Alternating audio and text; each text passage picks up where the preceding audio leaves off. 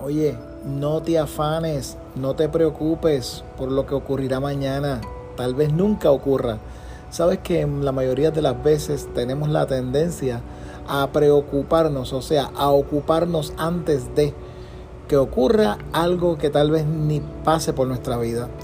Nos preocupamos, tenemos miedo al futuro, miedo que pasará mañana, miedo si no lo voy a lograr, miedo si esto llega, miedo si no llega, miedo si tengo una mala noticia. O sea, todo en la vida estamos ocupando la mente en cosas que tal vez nunca ocurran.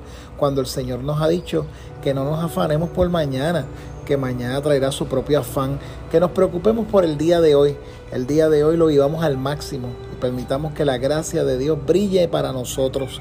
Así que cuando la adversidad o las dificultades o la televisión traten de ocupar tu mente en cosas catastróficas, recuérdale a esas cosas catastróficas que Dios ha dicho que vivas el día al máximo. Así que hoy yo lo que te puedo decir es que vivas tu día al máximo y no te afanes, no te preocupes, no ocupes tu mente de cosas catastróficas que tal vez nunca, nunca te van a ocurrir.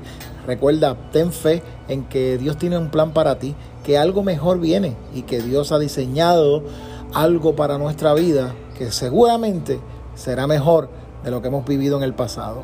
Así que hoy vive al máximo y permite que la gracia de Dios te guíe en tu camino. Bendiciones.